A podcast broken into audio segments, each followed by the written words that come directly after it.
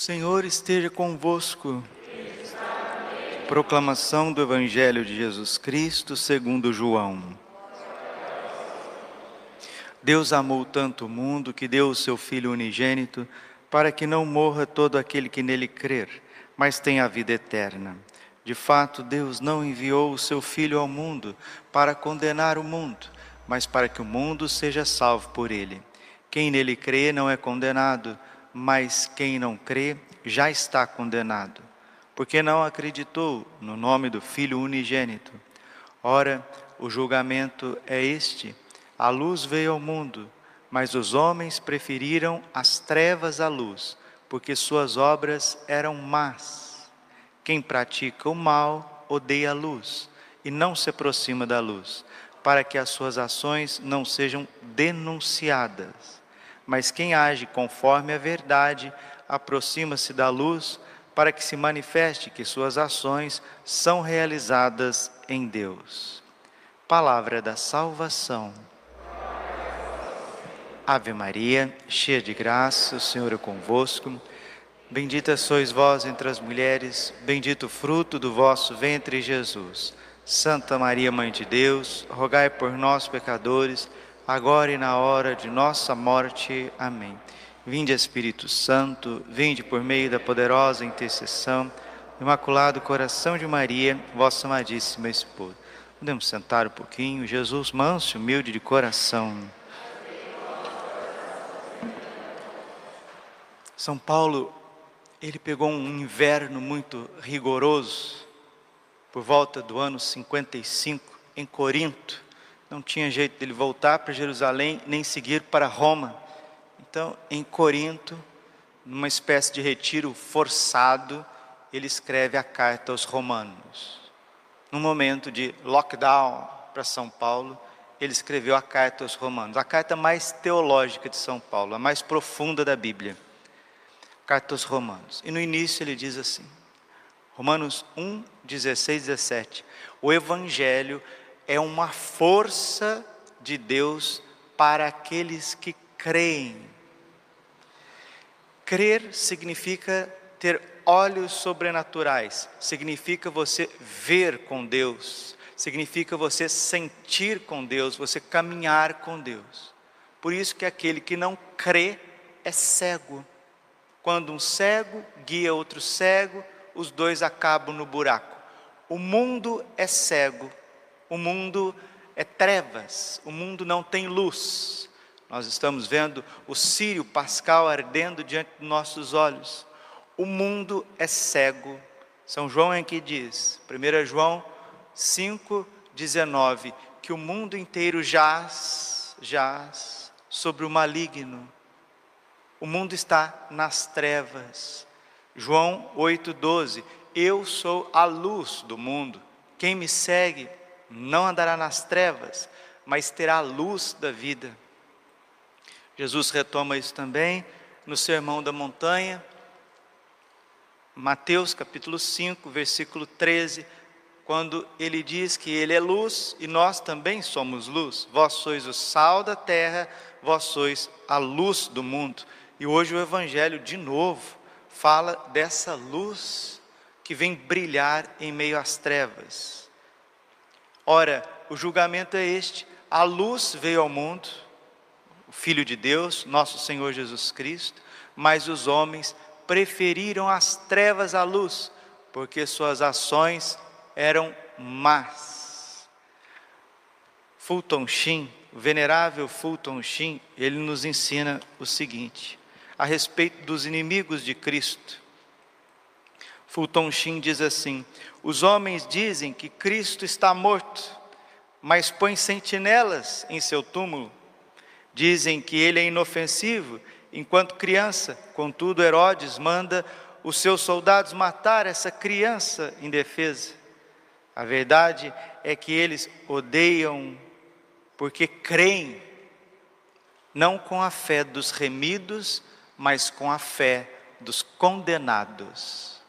Tiago capítulo 2, versículo 19. Crês que tem um só Deus? Os demônios também creem e tremem. os demônios também creem e tremem. E Santo Agostinho, comentando esse trecho da carta de São Tiago, ele diz assim: Se tu crês e não amas, assemelha-te aos demônios, porque eles também creem, mas tremem, tremem de medo. O demônio tem medo de Deus, é um medo eterno de Deus. Para o demônio, para os demônios e para os condenados no inferno, Deus é mau. Deus é um enganador e por isso que eles têm medo de Deus. Nós estamos lendo os Atos dos Apóstolos. Os apóstolos estão constantemente sendo perseguidos pelos judeus. A igreja nasceu perseguida. A igreja passou em todos os séculos da história por perseguição, senão num lugar, no outro, de uma forma ou de outra. E por que, que a igreja é tão perseguida? Por que, que os valores são tão invertidos quando se referem aos apóstolos, quando se referem a Cristo? Como está mostrando para nós o grande Fulton Sheen, porque o mundo, o mundo tem medo de Cristo, porque as suas obras são más. Porque Jesus desmascara as injustiças desse mundo, desmascara as nossas injustiças. Mas por que, que ter medo de uma criança? Por que ter medo de um Deus crucificado? Por que ter medo, ter pavor, ter ódio de um corpo e sangue, alma e divindade presente no Santíssimo Sacramento que é tão frágil? Que mal a hóstia consagrada pode fazer para um ser humano? Mas o mal não suporta esta luz que emana de Cristo, emana da Eucaristia, dos sacramentos. O mal tem pavor do menino Jesus nos braços de São José, de Nossa Senhora. A fragilidade do menino Jesus é um terror para os demônios. E os demônios eles estão nos ares, eles estão nas cortes, eles estão na política, na cultura, eles estão na, nas faculdades, os demônios estão nas igrejas. E aí as pessoas que são das trevas, porque Jesus está dizendo que tem filhos da luz e filhos das trevas, essas pessoas ficam alvo fácil para os demônios e começam a perseguir a Igreja Católica Apostólica Romana. João capítulo 16, versículo 1. Digo isso para que vocês não se escandalizem. Chegará o momento que vão expulsar cada um de vocês das sinagogas, das igrejas, e aqueles que vos perseguirem julgará estar prestando culto a Deus a verdade, Jesus é mais incisivo ainda. Ele diz assim, João 16, 2: Aqueles que vos matarem, matarem, estarão julgando, dando culto a Deus. Aí alguém pode dizer assim, Padre, mas como que as pessoas conseguem inverter tantos valores? Como que a inteligência das pessoas pode ficar tão obscurecida em relação às coisas de Deus? Como conseguem colocar maldade aonde não existe?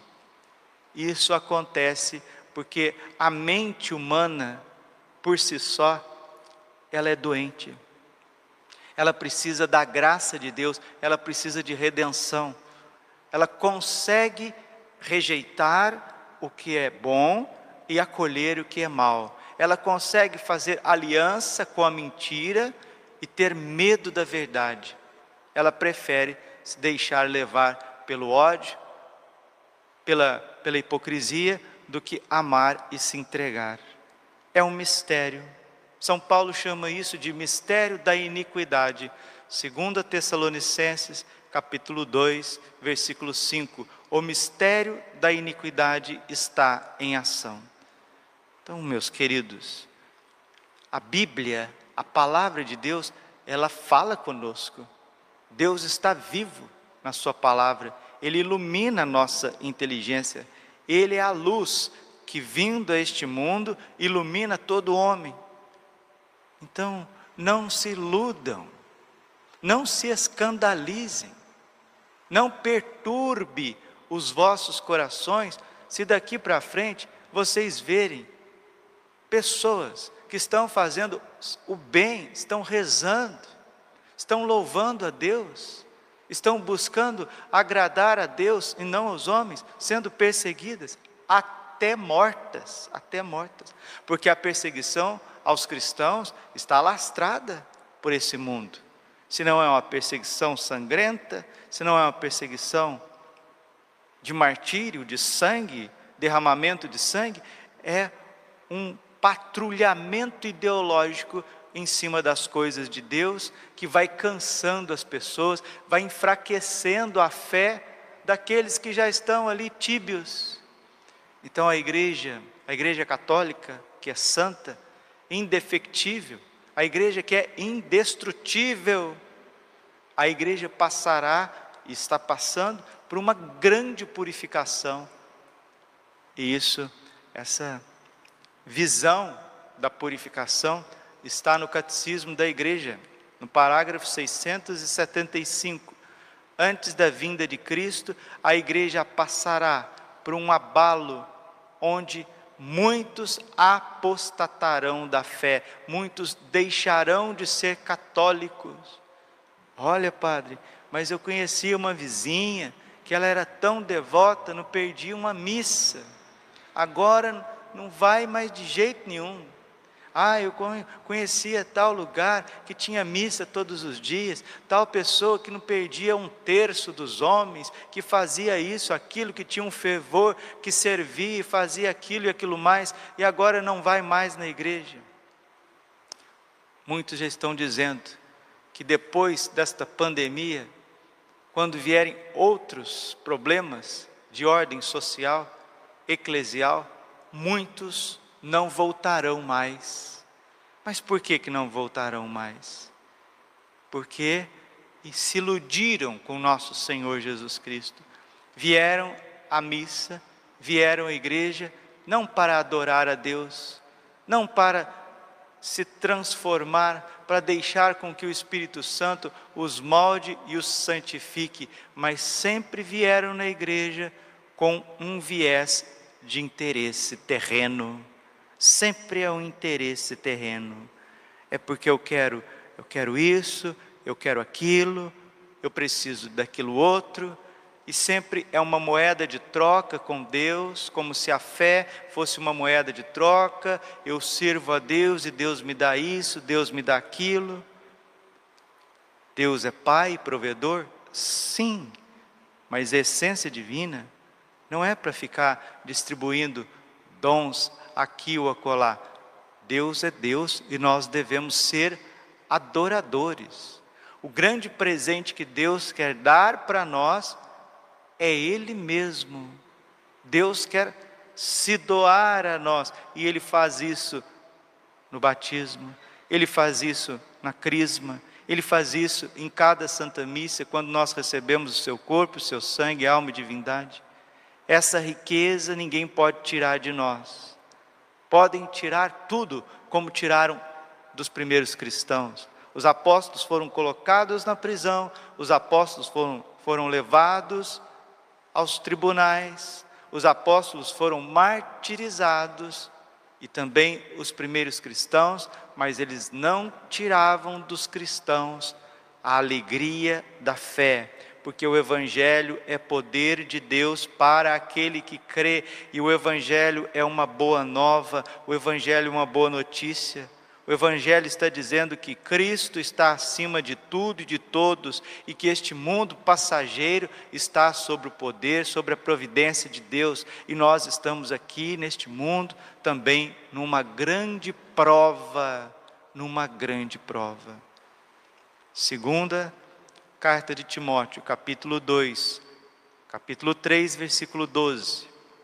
Todos aqueles que quiserem viver piedosamente no Senhor Jesus terão de sofrer a perseguição, a incompreensão, as críticas, os julgamentos. Mas, Padre, diante de tanta pressão de todos os lados, como que nós devemos nos proceder? Com humildade. Humildade. Humilhai-vos debaixo da poderosa mão de Deus, para que no derradeiro momento ele vos exalte. Não seja bobo, porque Deus não quer ninguém bobo, ninguém ingênuo. Jesus até censurou, às vezes, essa lerdeza da nossa parte. Lucas 16, 8. Os filhos das trevas são mais espertos em seus negócios do que os filhos da luz. Sejamos inteligentes, sejamos sóbrios e vigilantes diante deste mundo, diante do poder temporal que se volta muitas vezes contra Cristo e a sua igreja e persegue os cristãos, persegue os pequeninos, como perseguiu os apóstolos, como difamou os apóstolos. De tal modo Deus amou o mundo, que enviou o seu Filho único ao mundo, para que todo aquele que nele crer não pereça, mas tenha a vida eterna. Santo Agostinho diz que se perdermos todas as Sagradas Escrituras e ficarmos com esse trecho, João 3,16, basta para a nossa salvação. De tal forma Deus amou o mundo, mas o mundo odeia. E diz Fulton Sheen, retomo, termino. Os homens dizem que Cristo está morto, mas porém, mas põem sentinelas em seu túmulo.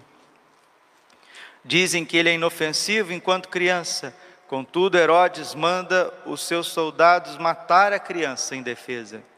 A verdade é que eles odeiam porque creem, não com a fé dos remidos, mas com a fé dos condenados, a fé dos demônios. Tiago 2,19: os demônios também creem, mas tremem de pavor, por isso perseguem, por isso difamam, por isso distorce tudo. E a batalha que nós estamos vivendo nesses tempos, 2021 para frente, é uma batalha encarniçada contra os príncipes malignos das trevas. E quem não for homem de oração, quem não for mulher de oração, a sua mente vai adoecer. Você vai ser tomado pela ansiedade, pelo medo, pela preocupação, pela desconfiança, pelo pânico mas aqueles que creem, aqueles que rezam seu terço, meditam as Sagradas Escrituras, perseveram, buscam ao Senhor enquanto ele se deixa encontrar, esses estarão guardados no coração imaculado de Maria. Peçamos a São José que protegeu o menino Jesus indefeso, protegeu a Virgem Maria Peçamos a São José que proteja as famílias para que elas não percam a fé, que elas continuem vindo à igreja, continue devolvendo o seu dízimo, continue rezando, adorando, fazendo tudo o que tem que ser feito, porque nos Atos dos Apóstolos está escrito 5:29, mais vale obedecer a Deus do que aos homens. Glória ao Pai, ao Filho e Espírito Santo como era no princípio, agora e sempre. Amém. Coração imaculado de Maria, confiança, saúde e vitória. Amém.